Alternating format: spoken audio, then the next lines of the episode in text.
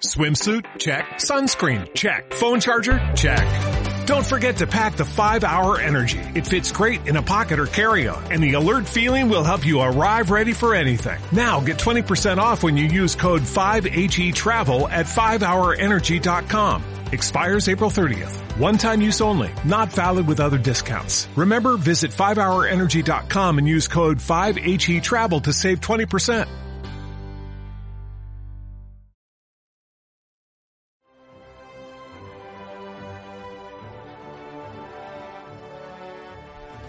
Bienvenidos a esta reunión de idiotas gobernados por la ficción.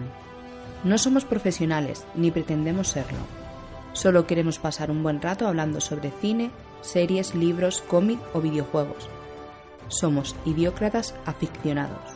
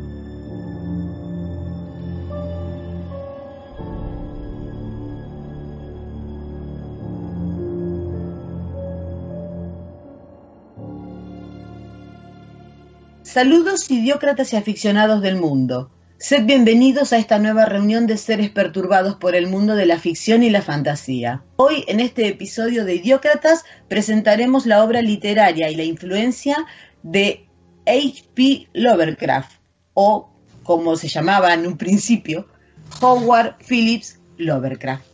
Los participantes de esta tertulia son Suanilda. Buenas noches, Suanilda. Hola, buenas noches. Gracias por invitarme esta noche a Idiócratas y Aficionados en este podcast dedicado al horror de Lovecraft.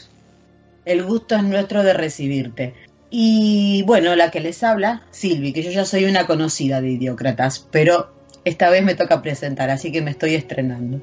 Eh, vamos a comenzar eh, comentando la biografía de, de Lovecraft, que es bastante interesante y, y bueno, eh, también tener algún comentario, eh, a ver, curioso. Eh, es un escritor que nació en Providence, Rhode Island, Estados Unidos, el 20 de agosto de 1890 y falleció el 15 de marzo de 1937. Eh, este escritor eh, americano o norteamericano de relatos de terror, fantasía y ciencia ficción está considerado el padre de la filosofía del terror cósmico. Entonces ustedes se preguntarán qué es el terror cósmico. Bueno, eh, está conocido también como el horror Lovecraftiano o, Love, o Lovecraftiano. Ay, perdón, Lovecraftiano. Es un poco complicado nombrarlo, pero bueno, eh, es un subgénero creado por, por, este autor, por Lovecraft, en sus relatos. Eh, dicho subgénero se ha utilizado tanto en literatura como en arte, cómics, películas, televisión, videojuegos, eh, abarcó bastante, bastantes géneros. Y bueno, desde ya tiene unos cuantos elementos bastante a destacar. Eh, Suanilda, ¿tú nos quieres comentar alguno de estos? pues sí, por ejemplo, el antitropocentrismo o misantropía en general, que es el género lovecraftiano que tiende a, a, no tener personajes de corte individual, sino que engloba como un todo el, el, universo y lo considera ínfimo e insignificante al ser humano. También están las texturas y sustancias extrañas. En este género suelen incluir en sus relatos sustancias gelatinosas y desconocidas para los humanos, en diferencia con el relato clásico de, terror, que es el de sangre y huesos. También está su estilo de escritura. Tiende a utilizar un estilo lleno de anacronismos y palabras de corte medieval. El desapego, los personajes de sus relatos suelen ser um, aislados del resto de, del mundo y generalmente tienen inquietudes relacionadas con la ciencia, aunque las mismas les llevarán al descubrimiento de algo relacionado con misterios del universo. y si lograban vencer eh, lo malo, ¿no? que se les, se les con lo que se topaban, era una victoria parcial. Y si no era así, acababan perdiendo la razón o finalmente con un, final poco feliz. Eh, también utilizaban mucho las preguntas sin respuesta. Los secretos que pudieran descubrir los personajes, sean de la Tierra o del universo, no eran revelados en su todo, ni siquiera para el lector y el protagonista. Rara vez logra comprender el alcance de su, de su descubrimiento, y si lo hacía perdía la cordura. Por otra parte está el linaje. Los antepasados de los protagonistas son mostrados como personajes tenebrosos. En gran parte se los retrata como ocultistas que pretenden descifrar algún enigma del universo. Sus obras pasadas afectan el presente de sus descendientes en la narración. Y poco más. Muchas gracias. Eh, como verán, una serie de elementos un poquito inquietantes. Eh, debo decir que yo a Lovecraft no lo conocía en su extensión, sino que lo conocía de nombre, por supuesto, porque tuvo una gran influencia en, como lo, que habíamos nombrado antes, en, en la literatura, por, supuesto, en el cine, en las series, eh, pero debo reconocer que se me hizo bastante, bastante inquietante leerlo, me costaba mucho entenderle. Pero bueno. te, mete mucho en su. Te mete, perdona, Silvi, te mete mucho en, en su fantasía, ¿no? Y, es, difícil seguirlo. Sí, sí, sí, es un, y, es inquietante, ¿eh? Como poco es inquietante. Pero bueno, siguiendo con la biografía de, de Lovecraft, diremos que era hijo único, su padre era un viajante, eh, con lo que esto quería decir, y su madre, que había sido de buena familia y un antepasado inglés. Eh, una persona mm, con una cierta posición. Al pequeño Howard le agradaba bastante perderse en el bosque, explorar sitios apartados, eh, le gustaban mucho los parajes extraños donde se dedicaba a observar al detalle eh, mm, cosas que a los ojos de los demás pasaban desapercibidas, pero curiosamente no para él siendo tan pequeño, ¿no? Y podían existir otros mundos en el espacio exterior. Siendo muy niño fallece su padre, y su madre eh, termina haciéndose cargo de su educación. Esto en el futuro le traerá alguna, no complicación, pero sí eh, se hace cargo de su educación, la familia materna se muda a vivir con ellos. Entre ellos su abuelo, que es el que lo alienta en el tema de la lectura, puesto que posee una amplia biblioteca, pasándose el niño allí las horas. ¿eh? Y llegando incluso mm, a descubrir y a leer un ejemplar para niños de la Ilíada, lo que le permite tener, descubrir y tener el primer contacto con el paganismo grecolatino, por ejemplo. Incluso llegó a leer un ejemplar de las Mil y Una Noches.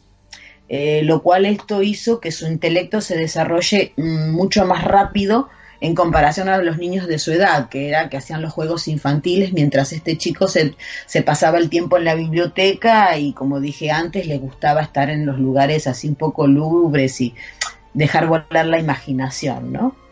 Eh, por unas cuestiones de salud, eh, no asiste al colegio hasta los ocho años, pero abandona un año después. En 1904 fallece su abuelo, lo que lo afecta profundamente porque fue el que realmente lo introdujo en el, en el mundo de la lectura y, de los libros y, todo, ¿no?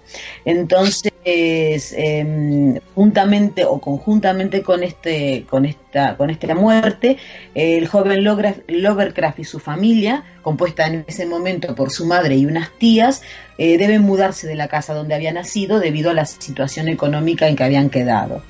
Entonces comienza eh, a, escribir unos pocos relatos de ficción, aunque en el periodo de entre 1908 y 1913 se vuelca principalmente en la poesía.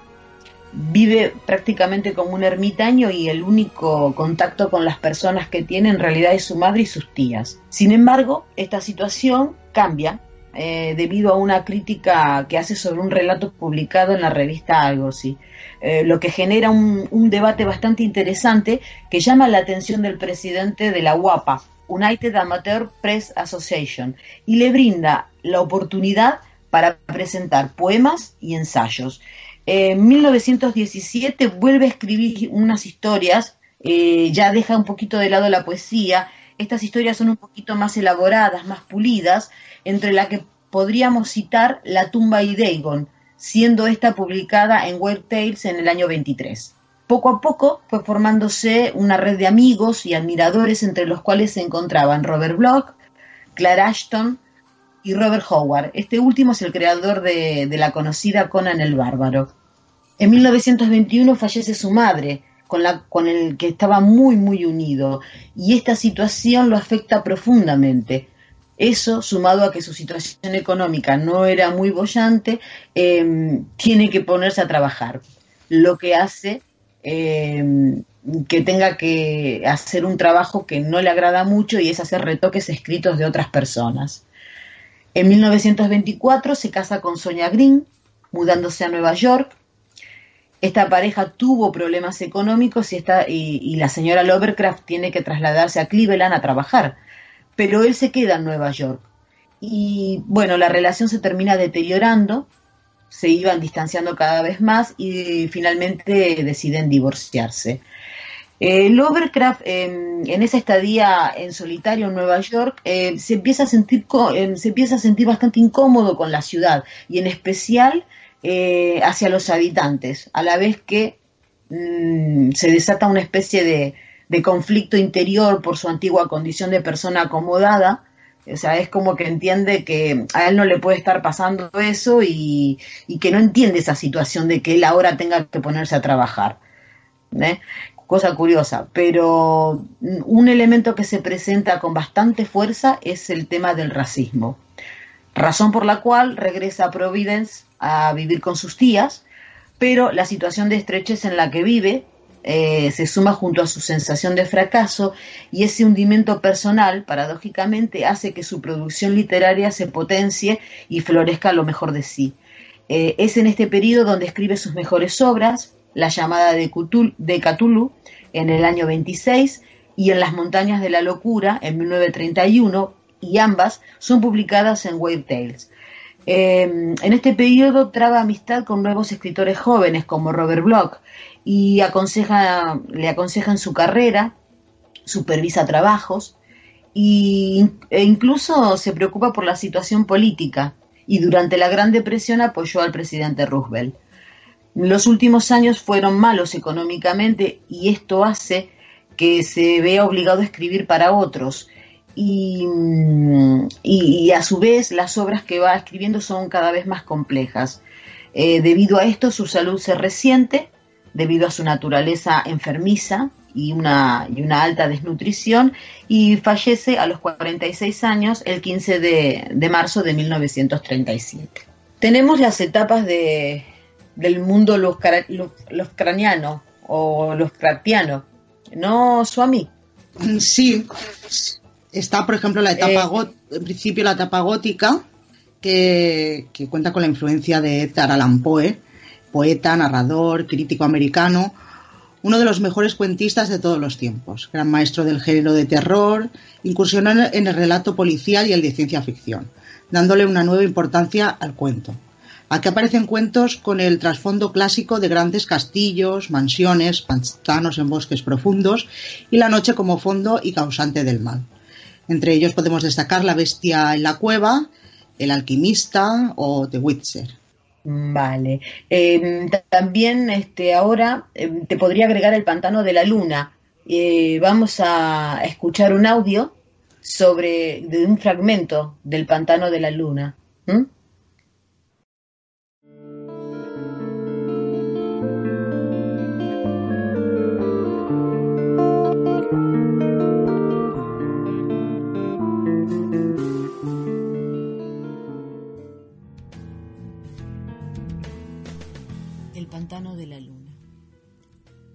Barry se ha esfumado en alguna parte, en alguna región espantosa y remota de la que nada sé. Estaba con él la última noche que pasó entre los hombres y escuché sus gritos cuando el ser lo atacó. Pero ni todos los campesinos y policías del condado de Meade pudieron encontrarlo, ni a él ni a los otros, aunque los buscaron por todas partes. Y ahora me estremezco cuando oigo croar a las ranas en los pantanos o veo la luna en lugares solitarios. Había intimado con Dennis Barry en Estados Unidos, donde éste se había hecho rico, y lo felicité cuando recompró el viejo castillo junto al pantano, en el somnoliento Kildare. De Kilderry procedía su padre, y allí era donde quería disfrutar de su riqueza, entre parajes ancestrales. Los de su estirpe, antaño, se ensoñereaban sobre Kilderry y habían construido y habitado el castillo, pero aquellos días ya resultaban remotos, así que durante generaciones el castillo había permanecido vacío y arruinado. Tras volver a Irlanda, Barry me escribía a menudo contándome cómo, mediante sus cuidados, el castillo gris veía alzarse una torre tras otra sobre sus restaurados muros, tal como se alzaran ya tantos siglos antes, y cómo los campesinos lo bendecían por devolver los antiguos días con su oro de ultramar. Pero después surgieron problemas y los campesinos dejaron de bendecirlo y lo rehuyeron como a una maldición. Y entonces me envió una carta pidiéndome que lo visitase, ya que se había quedado solo en el castillo, sin nadie con quien hablar fuera de los nuevos criados y peones contratados en el norte. La fuente de todos los problemas era la ciénaga, según me contó Barry la noche de mi llegada al castillo. Alcancé Kilderry en el ocaso veraniego, mientras el oro de los cielos iluminaba el verde de las colinas y arboledas y el azul de la ciénaga, donde sobre un tejado islote unas extrañas ruinas antiguas resplandecían de forma espectral. El crepúsculo resultaba verdaderamente grato, pero los campesinos de Ballylook me habían puesto en guardia y decían que Kilderry estaba maldita, por lo que casi me estremecía al ver los altos torreones dorados por el resplandor. El coche de Barry me había recogido en la estación de Ballylook, ya que el tren no pasa por Kilderry. Los aldeanos habían esquivado al coche y su conductor, que procedía del norte, pero a mí me habían susurrado cosas, empalideciendo al saber que iba a Kilderry. Y esa noche, tras nuestro encuentro, Barry me contó por qué. Los campesinos habían abandonado Kilderry porque Dennis Barry iba a disecar la Gran Ciénaga. A pesar de su gran amor por Irlanda, Estados Unidos no lo había dejado intacto y odiaba ver abandonada la amplia y hermosa extensión de la que podía extraer turba y disecar las tierras. Las leyendas y supersticiones de Kilderry no lograron conmoverlo y se burló cuando los aldeanos primero rehusaron ayudarle y más tarde, viéndolo decidido, lo maldijeron marchándose a Ballylook con sus escasas pertenencias. En su lugar, contrató trabajadores del norte y cuando los criados lo abandonaron también, los reemplazó. Pero Barry se encontraba solo entre forasteros, así que me pidió que lo visitara. Cuando supe qué temores había expulsado a la gente de Kilderry, me reí tanto como mi amigo, ya que tales miedos eran de la clase más indeterminada, estrafalaria y absurda. Tenían que ver con alguna absurda leyenda tocante a la ciénaga y con un espantoso espíritu guardián que habitaba las extrañas ruinas antiguas del lejano islote que divisara el ocaso cuentos de luces danzantes en la penumbra lunar y vientos helados que soplaban cuando la noche era cálida de fantasmas blancos merodeando sobre las aguas y de una supuesta ciudad de piedra sumergida bajo la superficie pantanosa. Pero descollando sobre todas esas locas fantasías, única en ser unánimemente repetida, estaba el que la maldición caería sobre quien osase tocar o drenar el inmenso pantano rojizo. Había secretos, decían los campesinos, que no debían desvelarse secretos que permanecían ocultos desde que la plaga exterminase a los hijos de Partolán en los fabulosos años previos a la historia. En el libro de los invasores se cuenta que esos retoños de los griegos fueron todos enterrados en Talagat, pero los viejos de Kilderry hablaban de una ciudad protegida por su diosa de la luna tutelar, así como de los montes boscosos que la ampararon cuando los hombres de Nemed llegaron a Escipia con sus treinta barcos.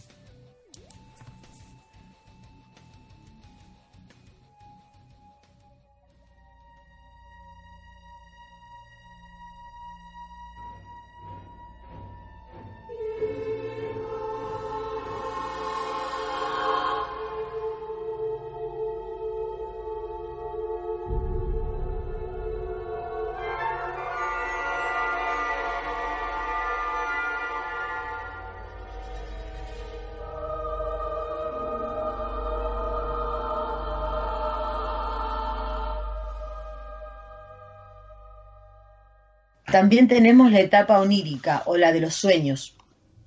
Está, en esta etapa está influenciado por Lord eh, Dunsany, 1878-1957. Este noble irlandés está educado en Eton y en, una academia militar de Sandhurst y, y, fue un notorio deportista. Eh, tras la guerra de los Boer en Sudáfrica, regresa a Irlanda y comienza a escribir cuentos de temática oriental. En 1910 aproximadamente comienza a escribir obras para el Abbey Theatre que fueron muy populares en Gran Bretaña y en los Estados Unidos. Y entre los años 20 y 28 viaja a la India y al África. Eh, fue un conferenciante, un conferenciante, perdón, bastante interesante y en una de esas conferencias Lovecraft puede conocerle y estar cerca de su ídolo. Eh, Lord Dunsany fue el único que realmente conoció la obra al completo de Lovecraft, a excepción de Robert Chambers, que no tenía una muy buena opinión de la misma. Y cuando Lord Dunsany, que le sobrevive a Lovecraft, eh, se entera de su muerte, dijo que podía llegar a ser un, su estilo de escritura, pero de una manera absolutamente original, que Lovecraft realmente no necesitó copiar nada. Y estos relatos se sitúan en las tierras del sueño con abundante descripción de parajes de ensueño, creación de relatos fantásticos, de mundos absolutamente mágicos. Se encuentran entre ellos los gatos, los gatos de Ultor, la llave plateada, la búsqueda onírica de la desconocida Kadat, que son algunos de los títulos. Eh, vamos a presentar un audio que es una poesía dedicada a Edgar Allan Poe.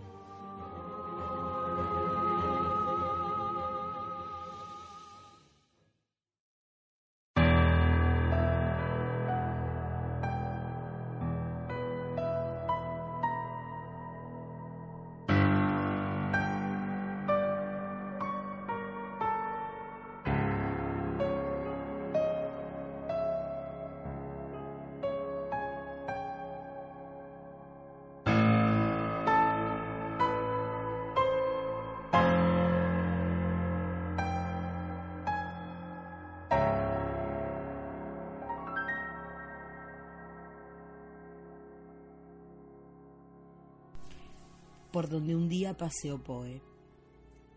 Divagan eternamente las sombras en esta tierra, soñando con siglos que se fueron para siempre. Grandes olmos se alzan solemnes entre lápidas y túmulos, desplegando su alta bóveda sobre un mundo oculto de otro tiempo. Una luz del recuerdo ilumina todo el escenario y las hojas muertas hablan en susurros de los días idos, añorando imágenes y sonidos que ya no volverán. Triste y solitario, un espectro se desliza a lo largo de los paseos por donde sus pasos le llevaban en vida, pero no es visible a los ojos de cualquiera, a pesar de que su canto resuena a través del tiempo con una extraña fascinación. Solo los pocos que conocen el secreto de su magia pueden encontrar entre estas tumbas la sombra de Poe.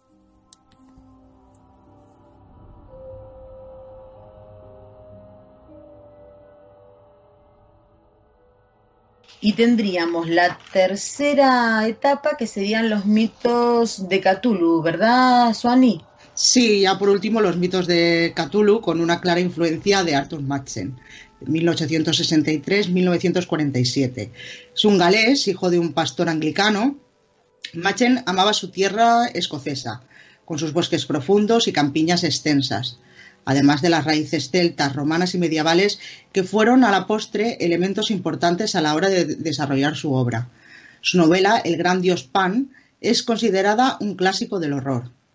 En este periodo es cuando se dedica a desarrollar mitos alrededor de dioses y hace esas descripción, descripciones de seres que acechan la tierra.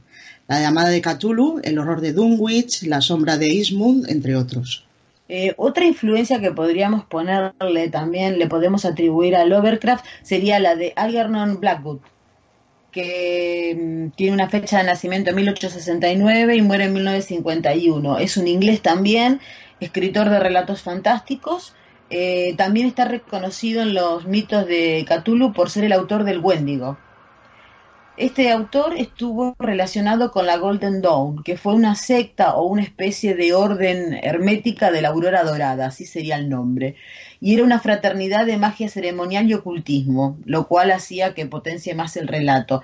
Es posible que eh, al haber estado relacionado con, con esta orden, eh, le haya servido de inspiración para los escritos. También fue una gran influencia para Lovecraft. Y ahora, eh, como perdón, colorario de, corolario perdón, eh, de, de, estas etapas, pondremos un audio que hizo maravillosamente su Anilda y que ahora presentaremos.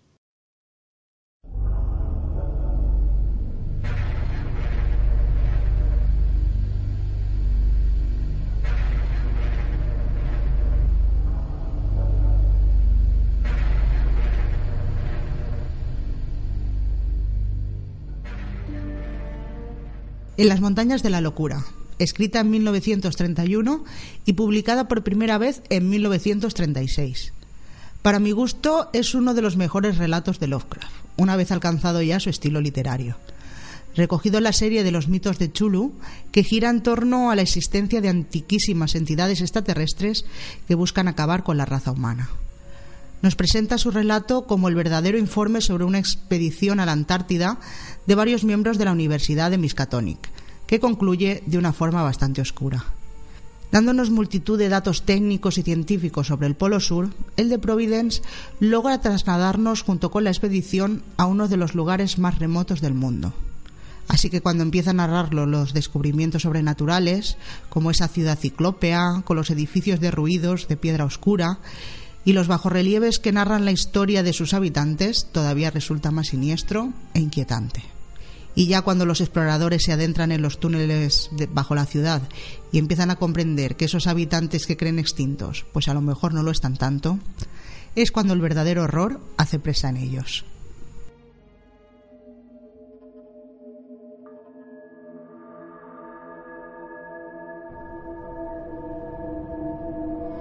Nos acercamos lenta y recelosamente a los objetos mutilados que yacían en medio de nuestro camino Ojalá nunca nos hubiéramos aproximado a ellos y hubiésemos salido a todo correr de aquel túnel execrable de suelo escurridizo y de paredes cuajadas de decoraciones decadentes que copiaban los seres que habían reemplazado. Ojalá hubiéramos retrocedido antes de ver lo que vimos y antes de que quedara grabado a fuego en nuestra mente algo que nunca nos permitiría volver a respirar tranquilamente. La luz de las dos linternas cayó sobre los objetos caídos, de tal manera que pronto nos percatamos de cuál era el factor predominante de su mutilación. Machacados, aplastados, retorcidos y rotos como estaban. Lo que caracterizaba a todos ellos era que estaban decapitados. Todas las cabezas de quinodermo provistas de tentáculos estaban cortadas, y según nos acercamos, vimos que al parecer habían sido descabezados más por diabólicos desgarros o succión que mediante cualquier forma habitual de corte. El maloliente icor de color verde oscuro que de ellos fluía formaban un charco grande que iba en aumento, pero su fetidez quedaba medio anulada por un nuevo y más extraño hedor, más penetrante allí que en ningún otro lugar de nuestro camino. Tan solo cuando habíamos llegado muy cerca de los obstáculos desparramados en el suelo, pudimos comprender de dónde procedía aquel segundo inexplicable olor.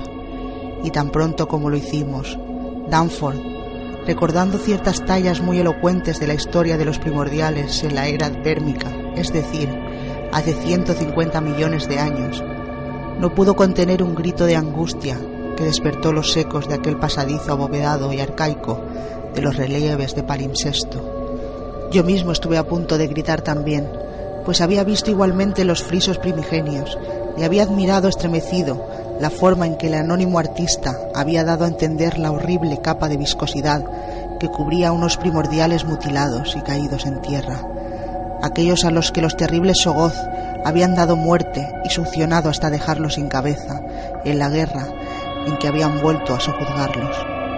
Eran bajorrelieves infames, productos de pesadilla, aunque narran episodios de remotísima antigüedad, pues ningún ser humano debiera ver a los Sogoz y sus obras, ni criatura alguna debiera representarlos con imágenes. el demente autor del Necronomicon, había tratado de afirmar bajo juramento que ninguno se había engendrado en este planeta y que solamente soñadores toxicómanos los habían imaginado. Protoplasmas informes, capaz de adoptar y reproducir todas las formas, órganos y procesos, aglutinaciones viscosas de células burbujeantes, esferoides elásticos de 15 pies, infinitamente plásticos y dúctiles, esclavos de la sugestión, constructores de ciudades cada vez más sombríos, cada vez más inteligentes, cada vez más anfibios y más miméticos. Dios santo, ¿qué clase de demencia induciría a aquellos primordiales blasfemos a utilizar y plasmar semejantes seres? Fue entonces cuando Danford y yo vimos aquella negra viscosidad de recentísimo brillo y de iridiscente reflejo que se pegaba espesamente a los cuerpos descabezados, tornando el ambiente horriblemente apestoso, con aquel nuevo y desconocido hedor, cuyo origen solamente una mente enferma podía imaginar. Aquella viscosidad que se pegaba a los cuerpos y brillaba menos espesamente en un trozo de la pared esculpida, de nuevo, con una serie de puntos agrupados. Fue entonces cuando comprendimos lo que era el terror cósmico en toda su insondable profundidad. No fue el miedo a aquellos seres que faltaban, pues demasiado sospechábamos que no volverían a hacer daño. Pobres diablos. Al fin y al cabo no eran seres malignos en su especie, eran los hombres de otra era y de otro orden de cosas. La naturaleza les había gastado una broma infernal, como se la gastará a otros cualquiera, cuya locura, dureza de sentimiento o crueldad lleven en lo sucesivo a excavar en aquel horrendo desierto polar, muerto o dormido. Aquel fue su trágico destino. Ni siquiera habían sido salvajes, pues ¿qué habían hecho? Aquel pasmoso despertar en el frío de una época desconocida, tal vez la cometida de una manada de cuadrúpedos peludos, ladrando furiosamente, y una aturdida defensa contra ellos, y los igualmente frenéticos simios blancos, con extrañas envolturas, y alimentos. Pobre Lake, pobre Henday y pobres primordiales, científicos hasta el final. ¿Qué hicieron ellos que no hubiéramos hecho nosotros en su lugar? Santo Dios, qué inteligencia y qué tenacidad, qué manera de enfrentarse con lo increíble, igual que aquellos parientes y antepasados suyos, que se habían enfrentado también con cosas casi igualmente extrañas. Animales radiados, plantas, monstruos, semillas estelares, no sé qué habían sido, pero ahora eran hombres. Habían atravesado los helados picos, en eh, cuyas templadas laderas se habían entregado tiempo atrás al culto. Las mismas laderas que habían recorrido antaño entre helechos arbóreos. Habían descubierto su ciudad muerta, inmóvil, bajo el peso de la maldición, y habían interpretado el relato esculpido de sus tiempos postreros, como habíamos hecho nosotros habían tratado de llegar hasta congéneres vivos en profundidades míticas de una negrura jamás vislumbrada. ¿Y qué habían encontrado? Todo esto pensamos Danford y yo, mientras contemplábamos aquellas formas descabezadas y cubiertas de viscosidad, para mirar después las tallas palipsetas y los malignos grupos de puntos frescos en la pared. Y al mirar comprendimos lo que debió de triunfar y sobrevivir en las profundidades de la ciclópea ciudad acuática, de aquel abismo sumido en una noche eterna y rodeado de pingüinos, de que comenzaba a subir una siniestra y rizada neblina blanca, como respondiendo al grito nervioso de Danford. La sorpresa que había supuesto reconocer la monstruosa viscosidad y la decapitación de aquellos seres nos había dejado a los dos convertidos en estatuas inmóviles y mudas. Y solamente en el curso de posteriores conversaciones descubrimos la idéntica naturaleza de nuestros pensamientos en aquellos instantes. Nos pareció haber permanecido allí durante milenios, pero en realidad no fueron más de unos quince segundos. Aquella neblina pálida y odiosa ascendía rizándose, como impulsada por algún volumen más alejado que también avanzaba. Y luego llegó el sonido, que desbarató gran parte de lo que acabábamos de decidir, y al hacerlo, nos libró del sortilegio y nos permitió recorrer alocadamente entre desconcertados pingüinos que no cesaban de graznar el camino de vuelta a la ciudad a través de pasadizos megalíticos inmersos en hielo hasta llegar al gran espacio circular abierto y luego subir por la arcaica rampa en espiral para tratar frenéticamente de salir al aire puro de fuera y a la luz del exterior.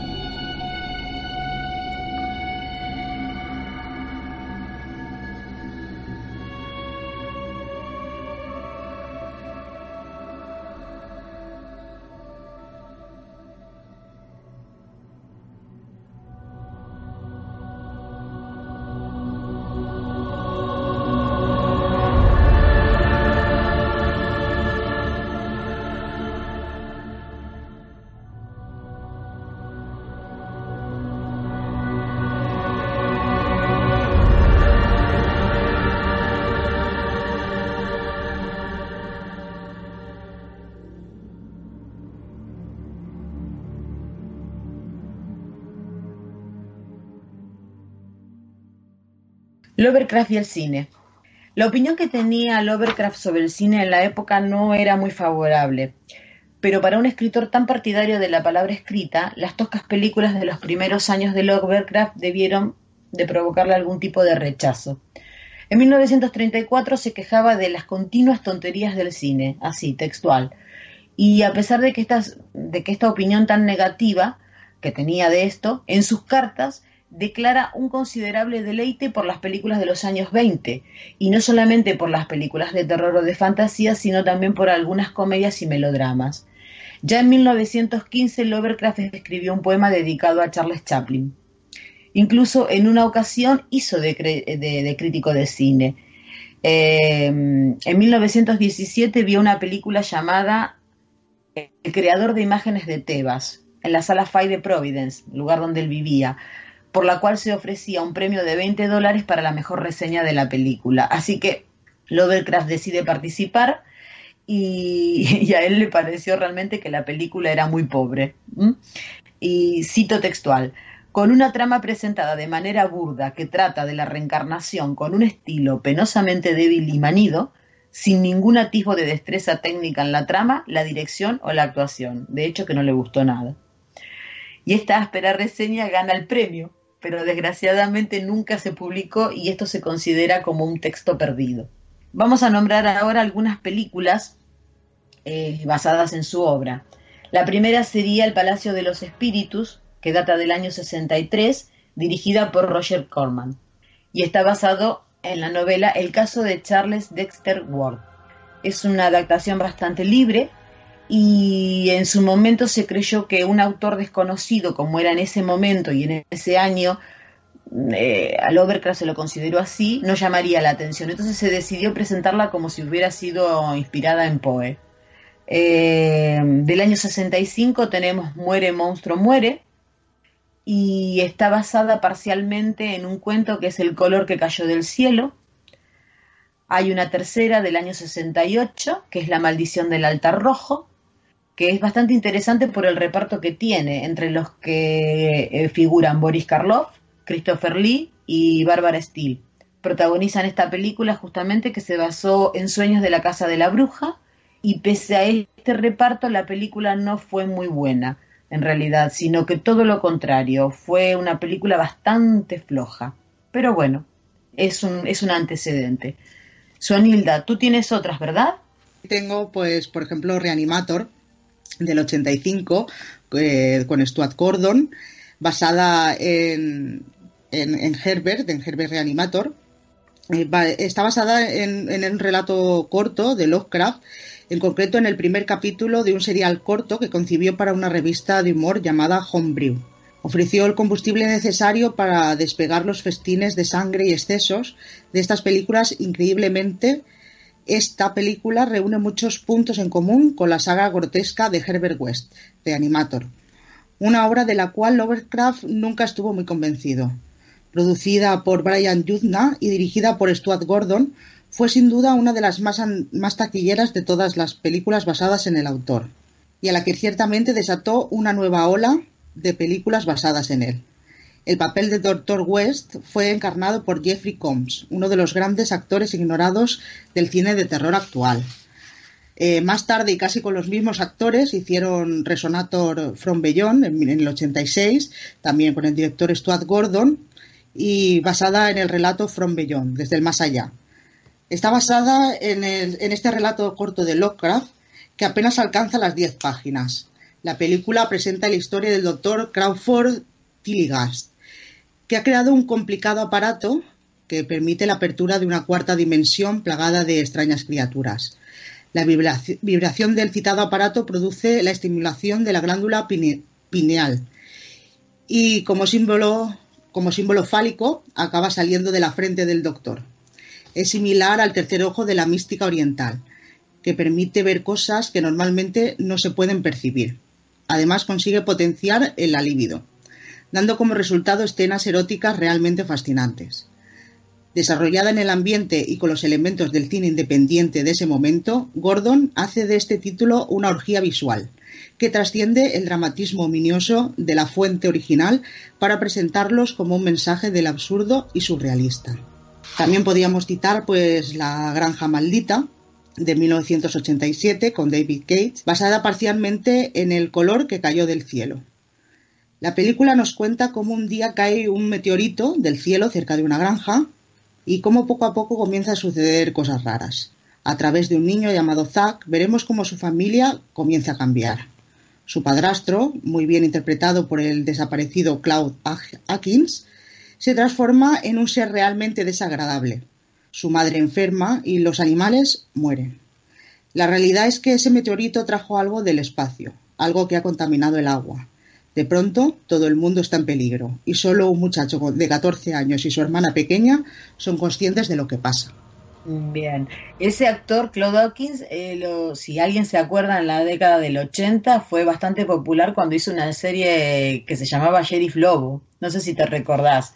No, pero fue bastante popular. sí, sí, fue una serie bastante graciosa y que fue como una continuación de otra que era BJ que era un camionero, que iba con un mono, una cosa así, bastante gracioso. Y este actor, pues, era, era este, justamente. Mm. Era bastante, bastante gracioso. Y mira, hizo esta película en aquel entonces.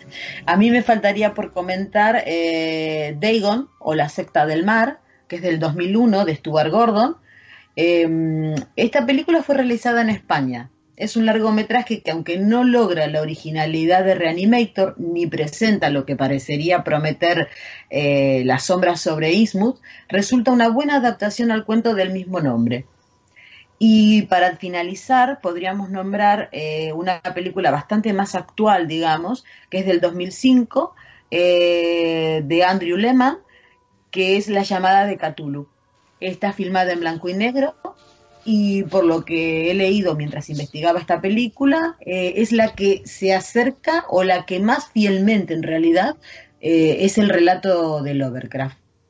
Y en el tema de cine que aquí terminamos, continuamos ahora con las series de TV inspiradas en la obra de Lovecraft. Suani, vos tenías algunos títulos, ¿verdad? Sí, sí, por ejemplo, tenemos el Lovecraft Horror, eh, que todavía no se, ha, no se ha estrenado, la esperamos para el 2018, y es una adaptación de las historias más conocidas, La llamada de Tulu, El horror de Dunwich y La sombra de Ismoth, producida por Lorenzo Buenaventura, el, de Transformers, y con la dirección y guion de Matthew Francis y Wilson. Perdona, Sony, hago un comentario sobre este director. Este director es absolutamente desconocido y sí, es, eh, es director y es guionista. Y tiene dos o tres cortos que también eh, dirige, produce, guioniza, o sea, es, pero es absolutamente desconocido, porque yo buscando información sobre él me encontré con dos o tres cosas nada más. O sea que a ver qué sale de esto. Mm, esperemos que, que algo bueno. Yo creería que sí. También tenemos la de la de Ash versus Evil Dead, con Sam Raimi de director, eh, que realizó para la televisión con su actor principal, Bruce Campbell, que es también el de las pelis. Ya, ya, va por su segunda temporada. Otra también muy interesante es la de True Detective, sobre todo la primera temporada de esta serie donde el elemento sobrenatural con tintes Lovecraftianos está presente con la participación de seres sobrenaturales o de otros mundos que se mezclan en una serie de acontecimientos macabros ambientados en los pantanos sureños. Y el caso Pigman, una webserie española no adaptada de ningún cuento directamente, pero sí tiene tintes lovecraftianos. y la que me, las que me queda por nombrar a mí serían Stranger Inos, que es del 2014, es una producción indie financiada por Kickstarter. Eh, cabe aclarar que el Kickstarter es como una especie de crowdfunding, ¿eh? recaudar dinero para poder hacer un proyecto.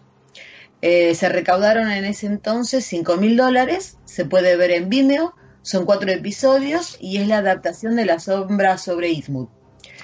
Otra eh, que, es que tiene tres temporadas desde el 2009 al 2013 y es Naruto y está basada en los mitos de Cthulhu. Después tenemos otra que es del 2005 que es Master, Master of Horror y son episodios dirigidos por John Carpenter, que todo el mundo conoce de Halloween, Joe Dante, de los Gremlins, como no, y entre otros Darío Argento. Después tenemos otra eh, del año 85 que es de Twilling Song, eh, basada en un relato de Stephen King con guion de él mismo, y la historia trata de un chico que se queda solo con su abuela senil a la que ve como un monstruo, pero contiene bastantes referencias a deidades exteriores por lo que se le asoció en su momento a los mitos de Cthulhu, ya que se menciona a Yog eh, perdón, eh, Sotot y al Necronomicon. Otra serie es eh, Night Gallery, el, modo de, el modelo de Pigman y Aire Frío, que son cuentos bastante menos conocidos de Lovecraft. Y por último, una serie que es bastante antigua, que data del año 66 hasta el año 71 y es Dark Shadows. Está basada en Drácula, pero contiene un, resabio Lovecraftiano, en especial en la presentación de los leviatanes. Y por último nos quedaría el tema de los juegos de mesa eh, bastante importante o bastante interesante por lo menos. Desde los 80 hasta entrado un nuevo siglo eh, podemos encontrar eh, juegos Lovecraftianos bastante flojos. Em, son carentes de mecánica que nos sumergieron en esta ambientación, bastante abstractos de lo que se señalarán un juego de cartas, la llamada de Cthulhu. Em, lo malo era, era que era coleccionable a base de sobres y destacaremos también la llamada de Cthulhu, el juego de rol.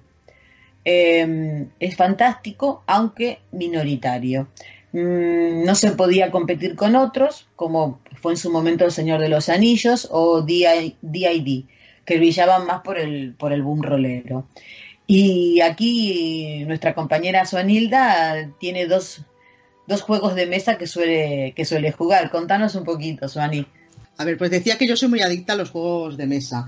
Y uno que me gusta, que me gusta mucho es el Arkham Horror. Es del 2005 y puede que fuera eh, el, primer juego más notable sobre este mundo, sobre el mundo de Lovecraft. Los jugadores controlan investigadores que recorren la ciudad de Arkham y van encontrando pistas, eh, tienen encuentros en, diferentes localizaciones y además eh, se, las, te, o sea, se te tragan los portales que te llevan a los mundos del sueño. Es un Ameritrash, un juego con figuras típicamente americano, con componentes espectaculares en cantidad y diseño. Además es colaborativo, que esto está muy bien porque juegas, juegan todos contra el juego, o sea, el, fin del juego es, es ganar todos juntos, no, no hay competitividad entre los jugadores. Eh, y además eh, pues lo han expandido, tiene infinidad de expansiones de diferentes tamaños que lo hace muy jugable. Otro que también está muy bien, que, a mí también me gusta mucho, es también otro Ameritrash puro y duro, con un montón de miniaturas, pero aquí los jugadores resuelven casos eh, llevando a sus personajes sobre el terreno. Explorar lugares de primera mano. El tablero es un plano de este lugar, es una mansión normalmente con losetas modulares, donde encuentran monstruos, objetos, eh, enigmas varios, puzzles y cosas así que, que llevan a, los investigadores pues a, lograr encontrar el, el, qué, ha ocurrido ¿no? en, esa mansión.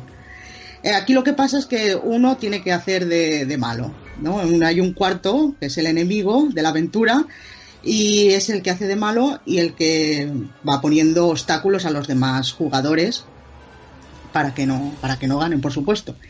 Y también tiene infinidad de, expansiones Hay también otros juegos como el símbolo arcano, el Tulur Wars o el, el Horror, que también están muy bien, pero bueno, yo destacaría el Arkham Horror y las Mansiones de la Locura. Mm, vale.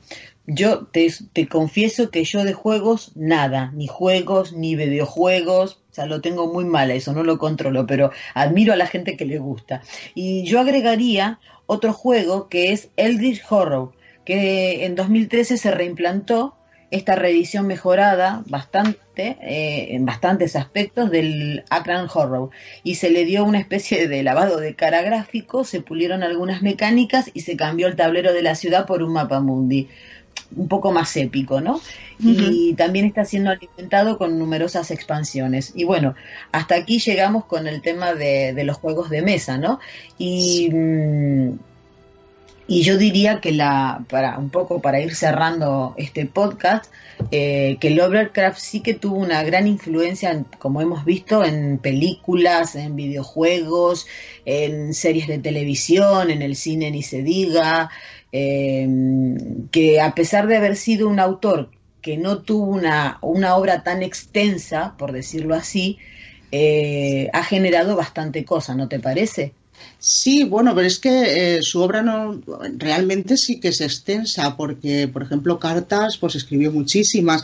Lo que es curioso de, este escritor son, mm, o sea, todo el séquito, todo, todo em, lo que movió de, escritores contemporáneos y artistas que le siguieron mucho el rollo y escribieron de sus, con, sus historias, ¿no? Y, citaban, pues como, pues como la ciudad de Arham o los dioses, los, los, mitos, los citaban en sus libros. Y entonces esto, por eso yo pienso que ha perdurado tanto en la historia y, se, y, tiene tantos, tantos aficionados.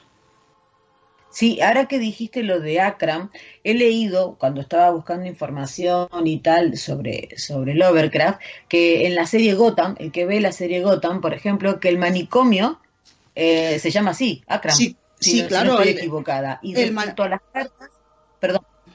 el, manicomio de, en Batman siempre sale el manicomio de, de, Arkham y, sí, sí, está cogido de ahí. Sí, sí, sí. Y una cosa, ahora que comentaste el tema de las cartas, se dice que durante toda su vida eh, Lovecraft llegó a escribir em, alrededor de 100.000 cartas. Sí, sí, una barbaridad. su madre eh, es más, cuando su madre estuvo ingresada porque ella fue operada y murió de esto, eh, por un, creo que una especie de cálculo biliar y algo así, ellos escribían mucho. Por eso es que como lo que yo nombré en la biografía, él estaba muy muy unido a su madre y era justamente esta, esta correspondencia, esta correspondencia epistolar que tenían, eh, que se contaban todo, que bueno, se escribían, pero que lo que había encontrado yo era ese dato, alrededor de 100.000 cartas. Sí, pero sobre todo sobre todo con quien más escribía y, era con sus contemporáneos y con todo el círculo loberscratiano.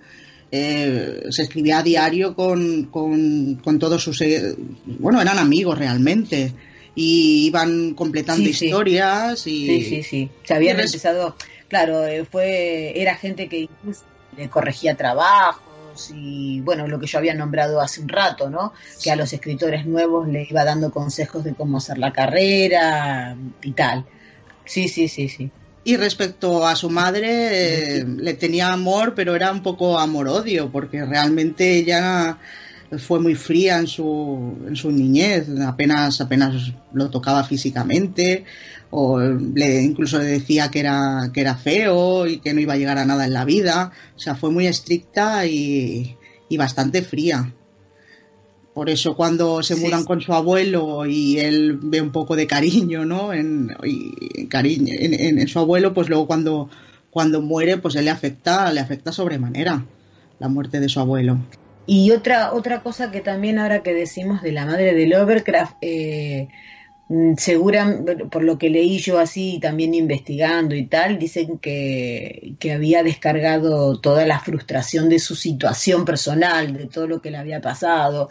Eh, se había casado, incluso los padres de Lovecraft se habían casado siendo personas mayores, mayores para la época, ¿no?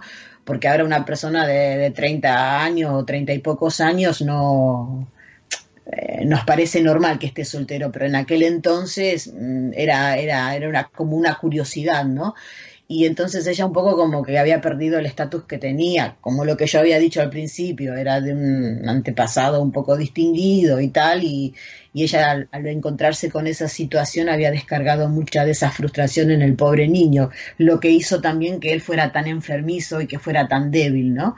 Y también entiendo al pobre niño que se haya que le diera por ir al bosque y estar ahí ensimismado pensando o ahí perdido en su pensamiento y, e imaginándose alguna historia, ¿no? Yo creo que eso también influye mucho en la personalidad de máxime de un niño que después de adulto muestra lo que muestra, ¿no? a través de la escritura, ¿no? Sí, él, de hecho, él también se casa, casa mayor, se casa creo que son con 33 años y su, su mujer tiene 41. O sea, ellos ya se casan bastante, bastante mayores. Ella había estado casada. Eh, sí. Ella había estado casada incluso. Sí. Y, ella además, eh, o sea, para que nos hagamos una idea de lo solitario que fue, que fue su infancia y su, su madurez, eh, él, o sea, ella dice que, que, le inició sexualmente, o sea, él no había, no había tenido relaciones antes. Y me, pareció muy, muy curioso, ¿no? Que, que, llegara, que llegara, digamos, virgen, ¿no? Al, matrimonio, ya con 30 y, 33 años. Bueno, eso es una curiosidad también. Sí, sí. Eh, sí, sí, él decía que, su plenitud sexual había sido los 18, 19 años y que ya con 30 y pico, pues como que ya pasaba de eso. Pero yo pienso que, era también otro miedo, ¿no? su vida eh, estuvo llena de miedo, miedo a lo desconocido y a las cosas cotidianas también desconocidas. Pasó casi toda su infancia solo. Eh, y claro, pues todo esto pues le venía un poco grande, yo creo él estaba muy metido en su, en su mundo y todo lo de fuera pues como que le daba miedo. Y eso es lo que, lo que él plasma, ¿no? En su literatura. Sí, sí, totalmente. Totalmente. Una vida bastante curiosa, por cierto. A veces uno, bueno, si tenemos en cuenta que él, por ejemplo, em, admiraba a Poe, Poe tuvo una infancia y una vida en general bastante también. Bueno, lo que pasa que lo de Poe fue bastante más trágico. Digamos que un personaje más normal fue el Lord, ¿eh? que hizo una vida, que era deportista, que había estado viajando por el mundo, por decirlo así, tenía círculo de amigos y tal. En cambio, a Lovecraft la cosa le, le costó como bastante más fue bastante más precario todo al principio y siempre a mi, a mi modo de, ver y de entender es como que tenía tomado por alfileres las cosas, ¿no? De hecho, a, es la, percepción que yo tengo, ¿no? Él, sentía una gran admiración por Lord Dunsay, aparte de por su literatura, por, por su vida, ¿no? ¿Perdona? ¿Una admiración por quién? Por Lord Dunsay. Sí, de, hecho, de hecho, y como yo nombré antes, eh, el Lord eh, había dicho que había conocido la obra de Lovecraft y que realmente que Lovecraft realmente no tenía necesidad de copiarla a nadie porque tenía una muy buena inventiva y podía haber tomado algún elemento, algo, pero en realidad... él fue un recopilador, o sea, él fue recopilando todo lo que le gustaba y lo fue llevando a su mundo y a su, y a su forma de escribir y lo fue porque de, del Lord lo que, lo que lo que cogió mucho pues es el, tema de los sueños y, porque el, libro el, libro que, yo he leído por lo menos de, él lo que hace es eh, que un, bueno hay un señor que, tiene sueños recurrentes y en esos sueños recurrentes va a un, a un mundo a un mundo mundo paralelo mundo de fantasía y un día pues encuentra a otro soñador. Entonces Lovecraft lo que hace, lo que piensa, ¿no? Cuando lee esto es, dice, bueno, pues si hay eh, dos, dos, dos señores que viven en diferentes partes del mundo, se pueden encontrar en los sueños, pues ¿por qué no pueden encontrarse un primigenio? O pueden encontrarse gente del pasado que les, les va a dar cultura y él lo, lo, enrevesa todo, hace un pupurrí y hace, hace todas las tierras del sueño y todo esto. Sí, sí. A mí, yo por ejemplo, en el, bueno, en uno de los relatos que hemos grabado y que, pasaremos durante el podcast, eh, a mí me llamó mucho la atención en El Pantano de la Luna, que es el que yo leo, eh, que se parece muchísimo, muchísimo a un relato de Poe llamado La caída de la casa de Ulster, o por lo menos el principio, ¿eh? Que es el amigo que está solo, que tiene un problema y que recurre a ese amigo para que, para que lo ayude en algo y cuando este amigo se presenta se encuentra con una realidad bastante tenebrosa que es eh, disecar una ciénaga, eh, que huyen los empleados, eh, que, al fin y finalmente el patrón se vuelve loco, ¿no? O sea, se pierde. Y otro, y otro relato que a mí me interesó mucho fue el de la pared de las ratas o algo así. No sé si estoy acertada con el... Exacto donde hay un elemento de canibalismo, o sea, es bastante, bastante tétrico realmente. Al que le guste todo este tipo de lecturas eh, va a estar encantado, pero ese cuento en, en, particular o ese relato en particular es bastante, a mi criterio, es fuerte, porque te habla de un canibalismo. Las ratas que se lo llevan al señor a las profundidades, o sea, es bastante inquietante y debo decir, y se lo comenté a Sonilda antes de empezar a grabar, que el hacer la biografía de, de buscar la información, mm, un respeto, ¿eh? Es un, es un escritor que merece un respeto. A mí por lo pronto me, mm, me dio un poco de... No, estaba, estaba en un punto que no podía seguir la biografía, no la podía redondear, no podía encontrarle la vuelta, ¿eh? Es un autor que, que, tiene, que se merece un gran respeto porque lo que escribe infunde mucho. No sé si a vos te pasa igual, pero a mí me pasó eso. Sí, es que te mete completamente, o sea, te lleva completamente a su terreno. O sea, en principio, eh, mm, él escribe en primera persona, o sea, como si te estuviera contando a ti directamente lo que está pasando. Luego, mm, o sea, eh, te dice que le, le está pasando a él mismo, ¿no? O sea, al, protagonista, me está pasando esto utiliza muchos adjetivos, casi hace una fotografía de, de, de, donde está, eh, incluyendo olores, sensaciones, sonidos, y, te hace meterte en una situación que ya de por sí, o sea, ya solamente con, con cómo describe el, el ambiente, en, una situación que, que, de normal te resultaría repugnante. Y luego aparte le mete eh, eh, los monstruos. Y, claro, pues es normal que sus, sus, protagonistas pues al final acaben un poco, un poco mal. Porque es un poco para perder la, la cabeza. Desde luego, desde luego. Y ahí en ese tipo de relatos se ve perfectamente uno de los elementos, que era al no poder comprender lo que estaba pasando, eh, o sea, la mente no, no alcanza a entender lo que pasa y, o si lo descubre, eh, se vuelve loco.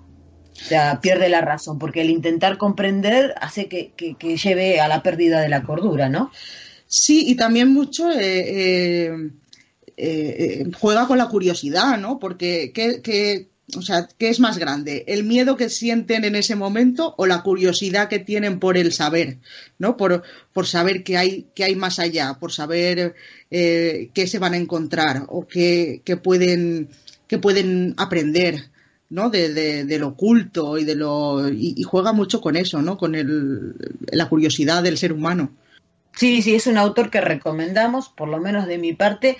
Yo no soy mucho del, relato de terror, de la ciencia ficción y estas cosas, pero debo decir que lo que he leído me ha gustado y como y vuelvo a repetir y como dije antes, eh, un respeto, ¿eh? Es un respeto para tomarlo muy seriamente. Yo recomendaría, son hay mucho relato corto y, y, son lecturas muy fáciles en el sentido de que no te llevará tanto tiempo. Repito, mm, un respeto pero son relatos cortos y sin ningún problema de leer. Es una prosa que, se deja leer bien. Por lo pronto, para mi criterio, yo lo recomiendo vivamente. ¿Vos, yo, yo también, yo, bueno, yo lo he leído, he leído bastante. Y, y, me gusta mucho, me gusta mucho cómo escribe, lo que cuenta, o sea, dónde te lleva con su, con, con su miedo, ¿no? Con ese, ese horror. Y yo también lo recomendaría. O sea, si, y si te gusta la fantasía y la ficción, desde luego, lea Lovecraft. Y otra recomendación que podemos hacer es que de estas películas o los juegos de mesa o, o las series de televisión, eh, aprovechar también, que eso es una buena manera de, de, despertar la curiosidad y decir, ostras, esto me gusta, voy a leer el relato, a ver si se condice un poco con lo que estoy viendo aquí y, y para ir comparando, ¿no? También hay bastante material dentro de lo que, de lo que hemos mostrado o de lo que hemos comentado que, de que al, que al, que al Así que también por ese lado podemos, podemos recomendar, ¿no te parece? Fíjate, eh, Silvi, que yo eh, leyendo todo esto de las películas y tal, eh, pues yo creo que las adaptaciones que han hecho mm, pues no le llegan mucho a la suela de los zapatos, ¿no? O sea, no logran captar toda la ambientación que él quería o lo que quería él transmitir. Y en cambio, yo pensando así, pues yo creo que si, si Lovecraft viviera ahora, yo le llevaría a ver Alien.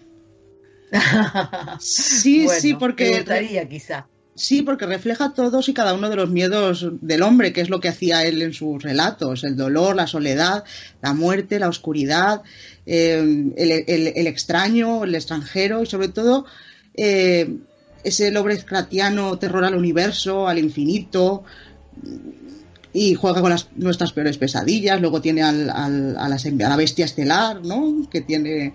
Eh, o sea, yo, yo, lo veo muy, muy él, Alien, fíjate. Sí, no, y es, es posible, ¿eh? Es posible. Sí, sí, sí, te lo creo. A ver, de Alien tenés más o la saga completa, juntando con lo de A ver, yo, yo hablo de películas. Para yo hablo de la primera, ¿no? Yo creo que, que el, Alien, la primera, es, eh, o sea, es mucho, mucho él, aunque no, no, esté inspirada o no esté basada en sus, sus, mitos, ¿no? Pero yo creo que a él le gustaría ver algo así. No, no, es válido. Y otra cosa, eh, lo que digo siempre, eh, los libros nunca se parecen a las películas. Hay veces y hay casos que se da al revés pero yo recomendaría leer, ver la peli, eh, ver las series, jugar los juegos de mesa, si encontráis videojuegos que los hay inspirados, no, no, no, no el videojuego no está, por lo poco que investigué, no, mm, no es tan, tan, tan, no está tan explotado, digamos. no está tan explotado como puede ser el tema del cine y de las series, por ejemplo, porque con lo que hemos nombrado, series hay bastantes y películas también, y alguna que nos hemos dejado, ¿eh? Simplemente marcamos las que nos parecían un poco más por las épocas, por el 80, el 90, los 2000, el 2000, o sea, un poco como para que la gente tuviera una idea si es que no había visto nada de todo esto. A mí, por ejemplo, de todo esto, las de Reanimator sí que me sonaban, porque son de mi época, que son del 80, entonces, y después otras eh, también, pero Reanimator era la que más la de Reanimator son muy interesantes porque además no, no forman parte de, los mitos de Cthulhu. O sea, están, son completamente, o sea, son más diferentes. Claro, serían cuentos suyos ya. Cuentos más cortos, quiero decir, ¿no? Sí, y además no, o sea, no, en estos no hay, o sea, no aparecen los, los mitos, no aparece, es, es, pues más diferente, ¿no? De hecho, es las escribió para una una revista así más cómica, no, no, no tan seria. La recomendación ya la tenéis todos y, y bueno, en el momento que subamos a Evox y escuchen el podcast y les agrade, que esa es la finalidad, eh, nos pongan si, si, si se pusieron a leer algún libro, si se vieron alguna de estas películas. Esperamos los comentarios, ¿no? En definitiva. Y yo creo que aquí podemos ir cerrando ya este podcast dedicado a Lovecraft. Eh, esta noche con la presencia de Suanilda, que nos colabora, y yo personalmente espero que vuelva a colaborar, ¿no? Porque es una magnífica narradora. Así que ya se lo dije antes de empezar a grabar, que me gusta mucho su estilo. Así que, Suanilda, te agradezco muchísimo, muchísimo el hecho de que me acompañes hoy, que nos acompañes a, aquí en la realización de este, de este podcast y esperamos, o espero, que, que participes en los siguientes.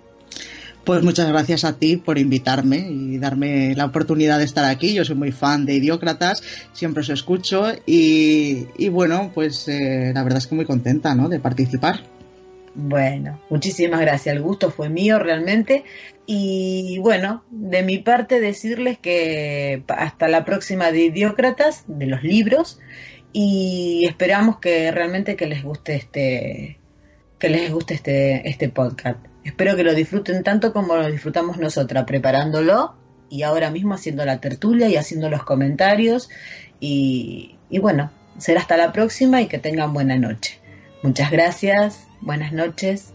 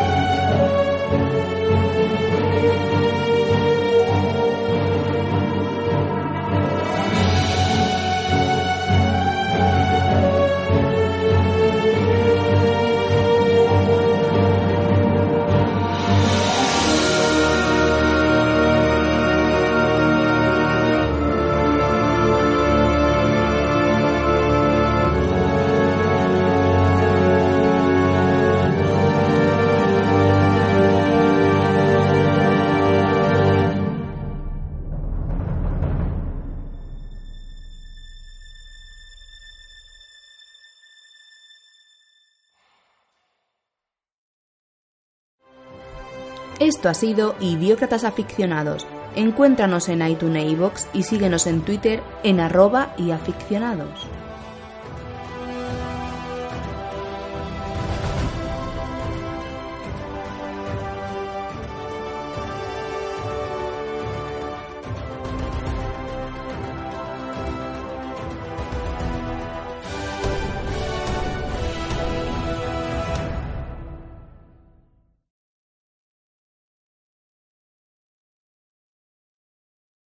Dale más potencia a tu primavera con The Home Depot.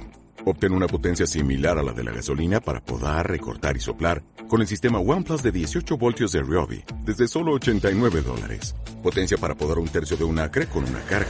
Potencia para recortar el césped que dura hasta dos horas. Y fuerza de soplado de 110 millas por hora. Todo con una batería intercambiable. Llévate el sistema inalámbrico OnePlus de 18 voltios de Ryobi. Solo en The Home Depot. Haces más. Logras más.